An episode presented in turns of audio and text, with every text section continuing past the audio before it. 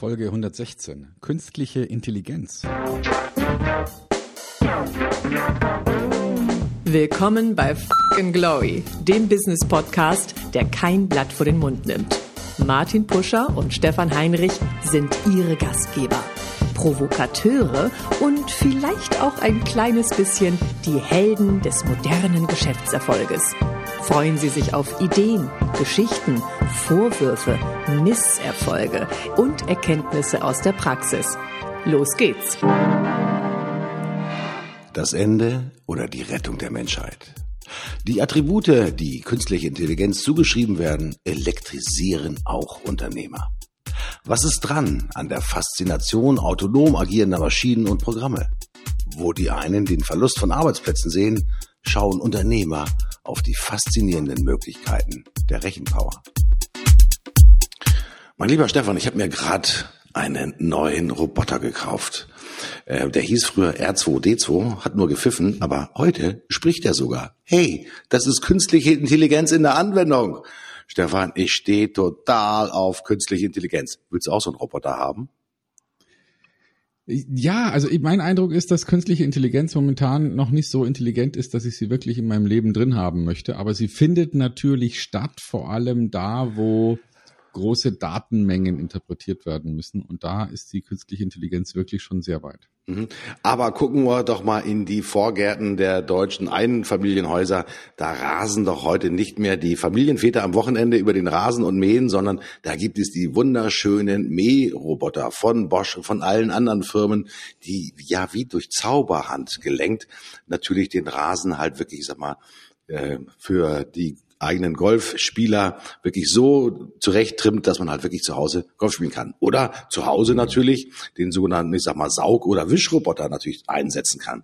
Da stellt sich manchmal die Frage, ist das schon künstliche Intelligenz oder ist es nichts anderes als angewandte Sensorik und äh, eigentlich das, was schon längst überfällig war? Stefan, ist das schon künstliche Intelligenz? Also ich habe auch so einen, so einen Saugroboter und manchmal hat man das Gefühl, der ist wie so ein minder bemitteltes Haustier von seinem Verhalten. Mhm. Und man entwickelt dann auch so Verhaltensweisen, ihnen sozusagen zu helfen.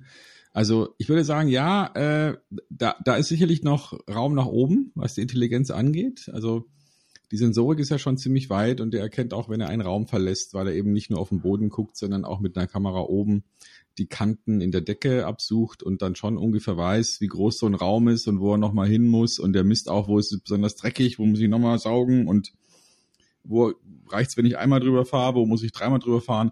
Aber so Sachen wie Teppiche zu erkennen, die er durchaus überfahren könnte, weil er so einen Mechanismus hat, um sich hoch zu, zu schieben.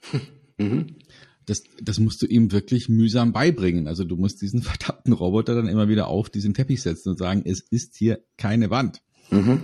Und langsam lernt er dann irgendwann mal, dass da tatsächlich keine Wand ist und wird dann später mit einer anderen äh, Technik versuchen, auf diesen Teppich draufzufahren. Also da sind wir noch weit weg, zumindest im Alltagsgebrauch von Intelligenz oder etwas, was ich tatsächlich intelligent nennen würde. Ich würde mal sagen, das sind dumme Maschinen, aber sicherlich besser als selber Staubsaugen. Mhm.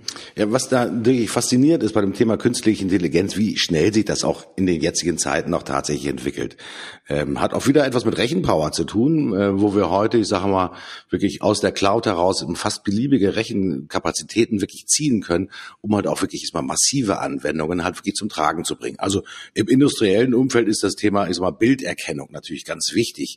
Ja, in Anführungsstrichen zum Thema künstliche Intelligenz, also wo halt wirklich eine Maschine trainiert wird über viele viele Tausende, manchmal Hunderttausende oder sogar millionenfache Daten, halt wirklich feinste, ist mal Unterschiede in den Bildern zu erkennen und zu signalisieren, hallo hier, dieses Werkstoff ist nicht richtig produziert, sondern hier müsste sozusagen wirklich, nochmal nachgearbeitet werden gibt ein wunderschönes Beispiel, ähm, das zum Beispiel, ich sag mal, für diejenigen, die sich äh, mit den sogenannten professionellen mal Windparks beschäftigen, ja, äh, früher musste eine Firma Siemens wirklich, ich sag mal, mit einer sogenannten Handkontrolle wirklich die Gratenfreiheit dieser riesengroßen Flügel tatsächlich überprüfen. Da wurde auf feinste Unebenheiten tatsächlich geachtet.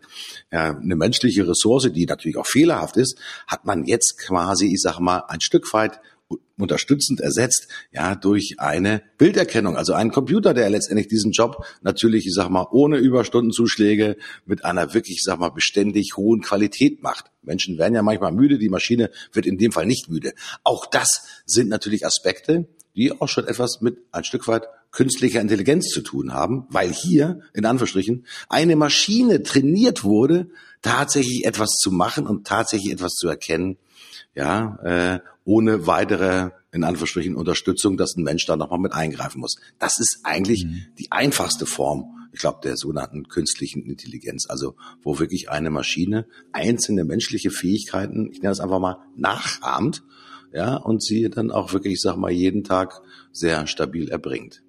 Ähm, mhm. Was würdest du denn heute gerade sagen? Gerade bei der Bilderkennung, weißt du, ja? gerade bei der Bilderkennung ist es ja so, dass, mhm. Ähm, dass das heute schon auch im Alltag angekommen ist. Also ich, mir geht es so, dass wenn ich irgendwo fotografiert werde und jemand anderes das ohne mich zu taggen, also ohne meinen Namen zu nennen, hochlädt bei Facebook, dann kriege ich von Facebook eine Mitteilung, hier wurde ein Foto veröffentlicht, auf dem Sie wahrscheinlich abgebildet sind. Mhm. Wollen Sie das autorisieren? Also das heißt, das, das finde ich schon, da, da wird also künstliche Intelligenz oder diese Rechenpower, die dazu notwendig ist, schon auch ganz schön sinnvoll eingesetzt. Mhm. Und ich meine, es gibt ja so jeden Tag praktische Erlebnisse in, in Anführungsstrichen Recherche. Ja, wenn du heute in Anführungsstrichen Studenten oder Auszubildende oder Mitarbeiter auf den äh, Bereich Recherche schickst, um halt zum Beispiel ja in Gesetzestexten nachzugucken, ja, welche Fälle würden denn auf diesen typischen sozusagen Anwendungsfall, den der Rechtsanwalt jetzt hat, auch tatsächlich passen. Das machen heute Maschinen, weil natürlich, solange die Texte alle auch tatsächlich mal digitalisiert sind, können Maschinen natürlich auch Texte analysieren.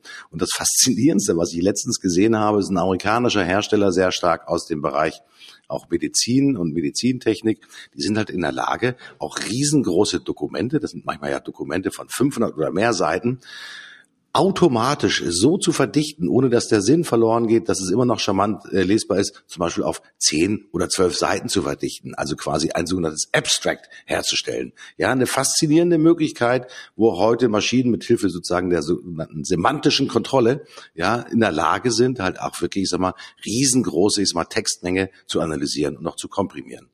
Also die Maschinen werden immer intelligenter oder werden die Maschinen einfach nur besser trainierter? Bei der, ich glaube, schwachen AI geht es ja nur darum, eine Maschine so möglichst gut zu trainieren, genau wie dein Saug und den äh, Saugroboter, den du ja zeigen musstest erst, das ist jetzt keine Wand, sondern eine ja, Bodenkante, eine Teppichkante. Das ist schon nochmal ein Unterschied, wenn man sich auch darüber Gedanken macht, kann man Maschinen trainieren oder gibt es möglicherweise die Idee, dass Maschinen sich selber trainieren? Das ist ja sozusagen der andere Effekt, also von den sozusagen Maschinen mit eigener Identität. Ja, beides findet ja statt. Ne? Also dieses berühmte Experiment, wo erst mit Schach und dann mit Go dargestellt wurde, dass der Computer tatsächlich selbst lernend Go lernt. Also nicht mehr vom Menschen programmiert wird, gut Go zu spielen, sondern sich selbst ähm, verschiedene Go-Partien anschaut und daraus lernt und dann ein besserer Go-Spieler wird als der Mensch. Das gibt's ja schon. Ne? Also das, das findet ja schon statt. Ähm, aber es braucht immer noch einen Menschen, der diesen Algorithmus des Lernens erstmal erfindet. Mhm.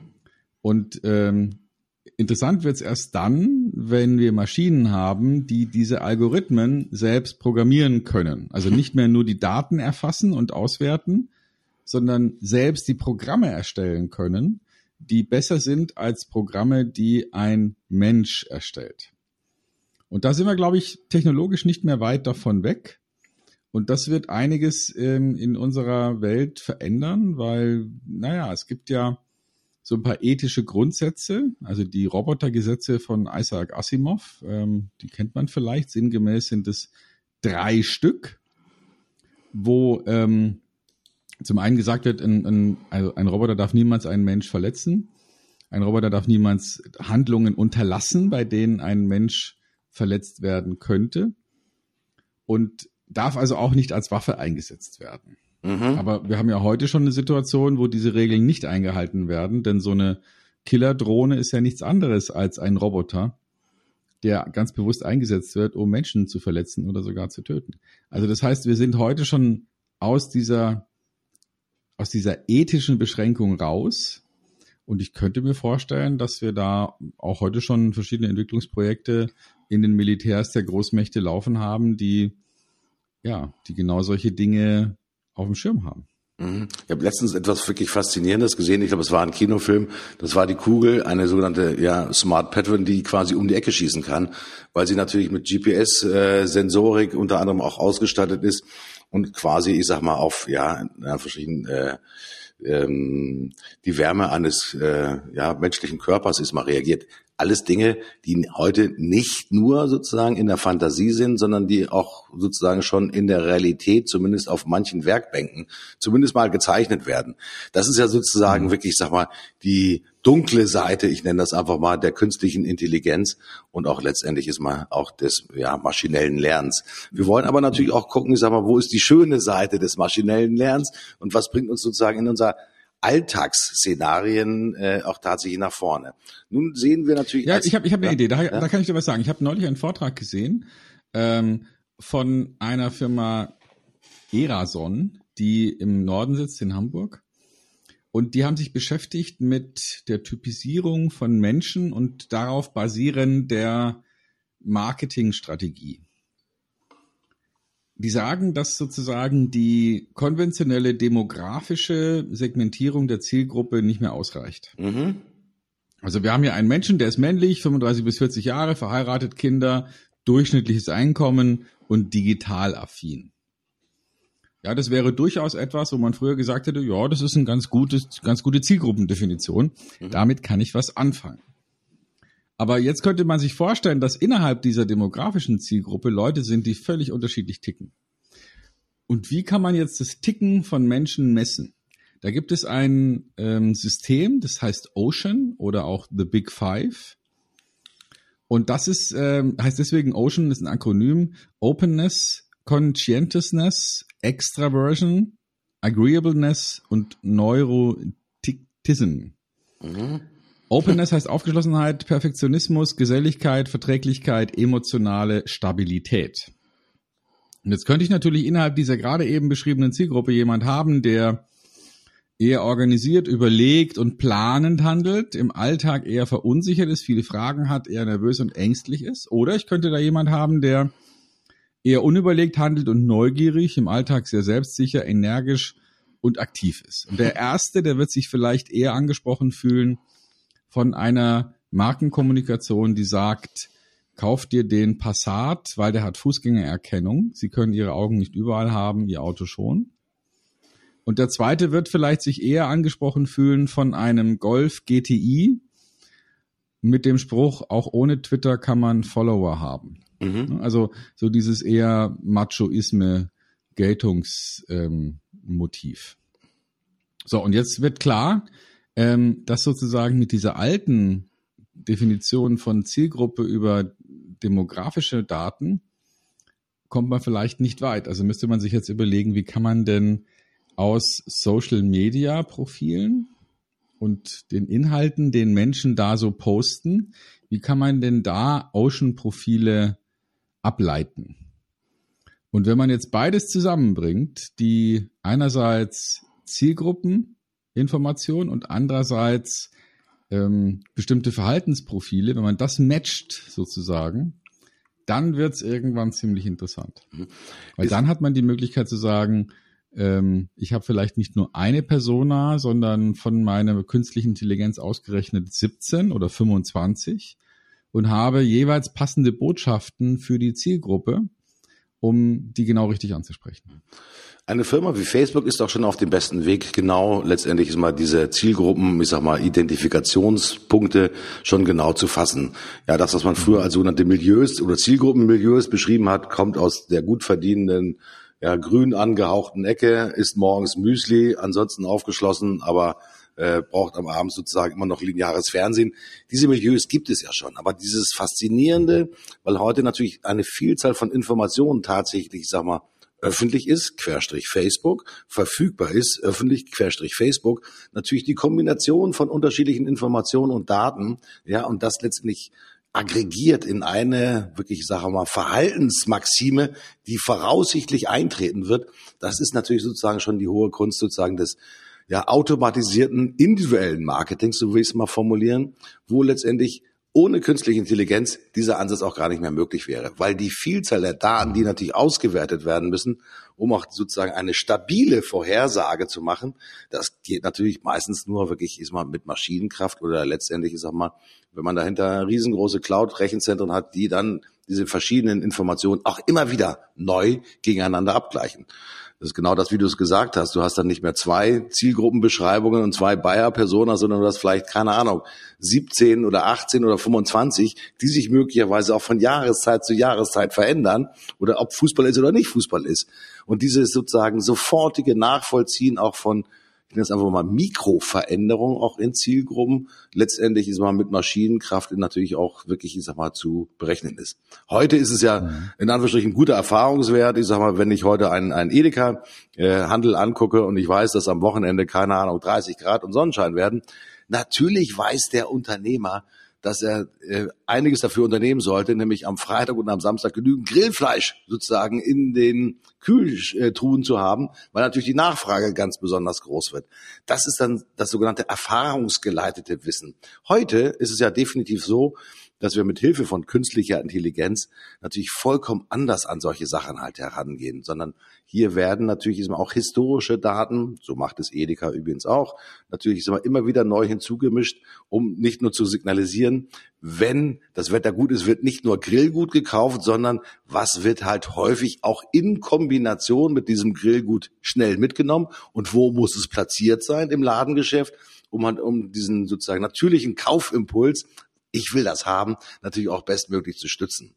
Wer heute in mhm. ein, ich sag mal, Handelsgeschäft geht, in ein äh, Einzelhandelsgeschäft geht, das auf das Thema künstliche Intelligenz und auf das Thema Datenreichtum auch tatsächlich setzt, hat ein, in der Regel ein viel besseres Kauferlebnis und auch wirklich, ich sag mal, Besuchserlebnis, als jemand, der halt sich nur aus den historischen Erfahrungen speisen lässt. Also da bitte nochmal ein bisschen aufmerksam sein. Jeder, der halt wirklich ein großes Geschäft hat und Amazon ist das große Online-Geschäft, aber die versuchen natürlich auch viele diese Erfahrungen, die sie online gewonnen haben, natürlich auch in die Offline-Welt auch zu überführen. Da steht uns noch wirklich eine in, aus meiner Sicht heraus in Anführungsstrichen tolle Welt bevor, weil sie auf unsere Bedürfnisse A reagiert, aber natürlich auch vielleicht neue Bedürfnisse weckt. Dann müssten wir immer noch genügend Stabilität äh, im eigenen Kopf haben und vielleicht auch den Blick auf das eigene Geld, äh, auf die eigene Geldbörse, zu wissen, dass wir halt hier nicht permanent verführt werden. Aber das sind die Entwicklungen, die sind schon da und die umgeben uns auch heute schon definitiv jeden Tag. Hm. Du, es gibt einen, einen Forscher an der Stanford University, der heißt Michael Kosinski. Ähm, der hat 2015 einen Artikel veröffentlicht, wo er beweist, dass man aus ähm, zehn Facebook-Likes einer Person eine bessere Profilierung ableiten kann als der typische Arbeitskollege. Mit 90 kriegt man eine bessere ähm, Ergebnissituation hin als so ein typischer Fachmann, also ein Psychologe oder so jemand. Mhm. Und mit über 250 Likes kriegt man sogar einen besseren, ähm, eine bessere Einschätzung zu dieser Person hin als die eigene Ehefrau. Wahnsinn. Oder Ehepartner, sagen wir mal, mhm. intensiver Partner. Also das heißt, man kann heute datengestützt über Logarithmen und ähm, Quatsch, nicht über Logarithmen, sondern über Algorithmen kann man errechnen, was will jemand. Und wenn man jetzt nicht nur Facebook nimmt, sondern vielleicht nimmt man auch noch, was macht er denn bei Instagram, was macht er denn bei, was hat er denn in seiner Amazon Wishlist, was twittert der, was macht er bei Pinterest, was weiß ich, wo er noch unterwegs ist. Dann könnte es sein, dass man auf die Art und Weise eine, ein Bild zeichnet einer Person, das so präzise ist, dass es ähm, verwendet werden kann, um diese Person zu segmentieren und einzuschätzen. Mhm, mhm, und das ist, da gibt's heute schon Anwendungen dafür. Also das findet bereits statt. Das ist jetzt keine Zukunftsmusik, wo man sagt, ja, das muss man noch verhindern und demnächst passiert das. Das ist schon da. Also das findet schon statt. Da werden heute schon Leute entsprechend eingeschätzt. Also mhm. mir liegt hier ein Beispiel vor von einer Luxusmarke, die drei typische Segmente hat. Und Segment eins ist das, was einem am ehesten einfällt. Also so ein 40 Jahre alter, selbstsicherer, optimistischer eher Lifestyle-Luxus geprägter Mensch. Aber die haben festgestellt, und damit kriegen sie ungefähr 60 Prozent ihres Marktes abgedeckt. Aber dann haben sie festgestellt, es gibt noch zwei weitere relevante Segmente, die jeweils 20 Prozent haben. Und die bisher überhaupt nicht bearbeitet wurden von dieser Luxusmarke. Und in diesem anderen Segment ist jemand, der eher ähm, etwas Ängstliches verunsichert und der aus völlig anderen Gründen dieses Luxusobjekt haben möchte. Mhm. Und eine dritte Segmentierung, jemand, der sozial eher alleine ist, sehr egozentrisch ist, nach außen wettbewerbsorientiert und kritisch, ähm, geringe Bildung, niedere Lebenszufriedenheit hat, der wiederum aus völlig anderen Gründen sich für dieses Luxusprodukt interessiert. Also das heißt, die haben sozusagen nur auf der Basis von Daten und künstlicher Intelligenz sich den Markt fast um, also das sagen wir so, um mehr als 50 Prozent vergrößert. Mhm. Irre. Mit, mit, mit einer Zielgruppe oder Zielgruppen, die sie vorher überhaupt nicht auf dem Schirm hatten. Ich vergleiche es immer so, früher musste man in Anführungsstrichen die Menschen in eine Röhre legen, um in ihren Kopf halt hineingucken zu können. Also das ist ja die Entwicklung der mhm. Neurowissenschaften gewesen, wo man dann halt Kaufimpulse und Kaufbedürfnisse dann halt über visuelle Impulse äh, quasi das Gehirn in unterschiedlichen Regionen stimuliert hat. Das braucht man heute gar nicht mehr, weil heute liefern wir im Prinzip, ich sag mal, unser MAT oder wie auch immer Bild frei Haus, natürlich über die mhm. sozialen Medien, weil wir natürlich freimütig häufig über unsere, ich sag mal, Bewegungen, über unsere Erfahrungen, Ideen, Impulse, andere Menschen, mit denen wir zusammen sind, natürlich freimütig berichten.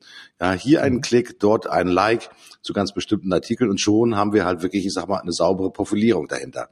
Das Interessante ist natürlich, dass viele Menschen, die sich zunehmend darüber Gedanken machen, sich aber trotzdem nicht davon abkehren können. Denn ja, die Verlockungen der sozialen Medien sind natürlich so groß, dass ich ganz wenige nur kenne, die vollständig sich davon abgekehrt haben.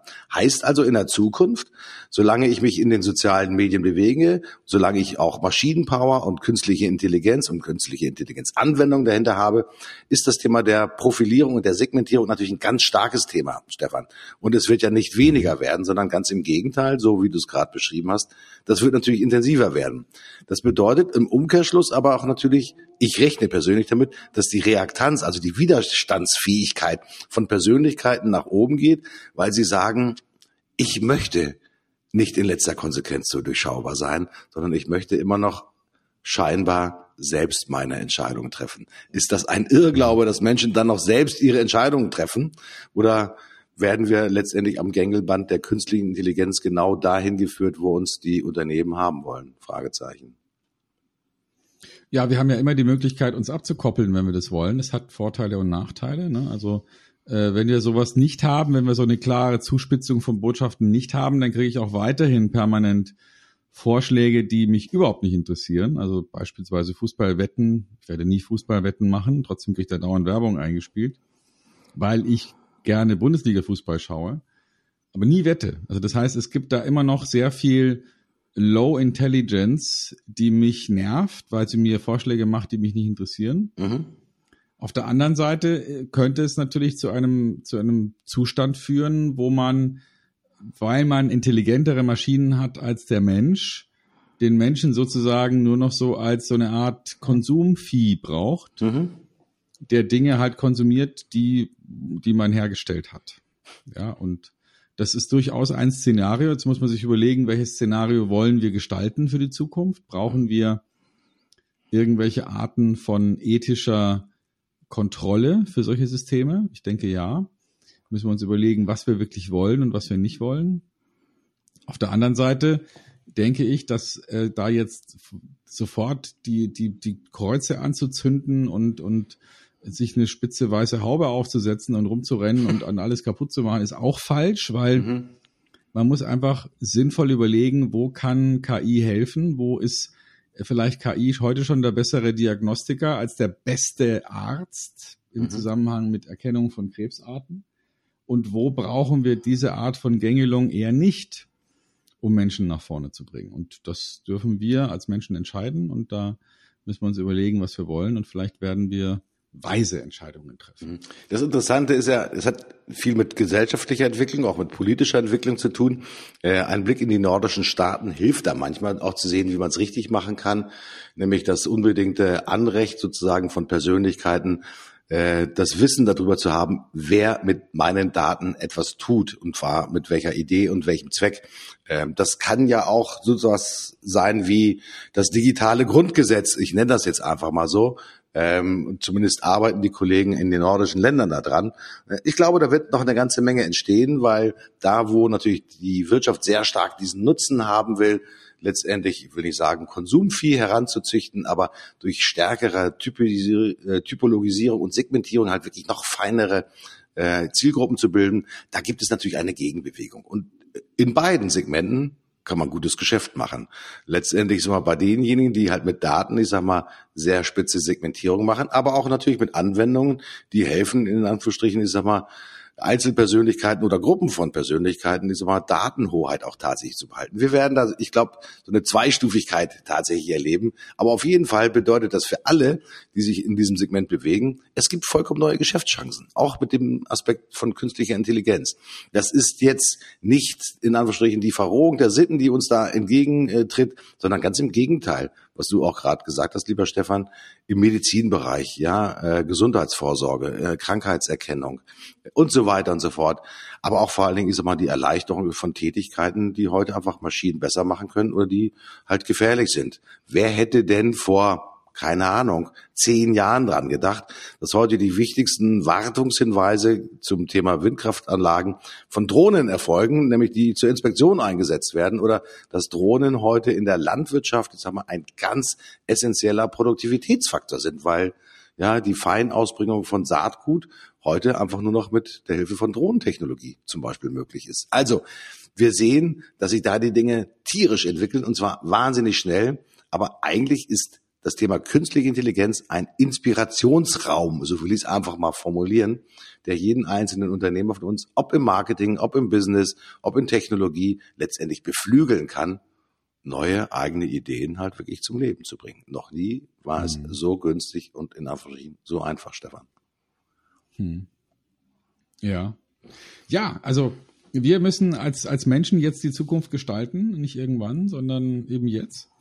Und das wird dazu führen, dass wir uns solche, solche Regeln überlegen wollen. Wo wollen wir mit künstlicher Intelligenz unser Leben vereinfachen und wo sind vielleicht Bedrohungen, die wir so nicht haben wollen oder die wir zumindest mal nicht in der Macht von schwer kontrollierbaren Konzernen haben wollen. Und da muss sich jeder selber damit auseinandersetzen und sich überlegen, was er will und was er nicht will und entsprechend Entscheidungen treffen, vielleicht auch politische Entscheidungen treffen. Und Mhm. Da sind wir jetzt gerade mittendrin in dieser Bewegung. Genau. Mittendrin. Also ein Rat äh, an alle, die zuhören, steigert eure natürliche Intelligenz, weil dann könnt ihr sehr gut mit der künstlichen Intelligenz umgehen. Das war mein schnelles Wort zum Sonntag. Ich finde es geil. Künstliche Intelligenz wird unser Leben bereichern. Ich bin raus. Ich sag Tschüss, bis zum nächsten Mal. Euer Martin. Ich bin auch raus. Ähm, clevere Entscheidungen treffen, jetzt für Menschen, also auch mit humaner Intelligenz die richtigen Entscheidungen treffen für die künstliche Intelligenz. Bis bald, wir hören uns wieder. Ich bin raus.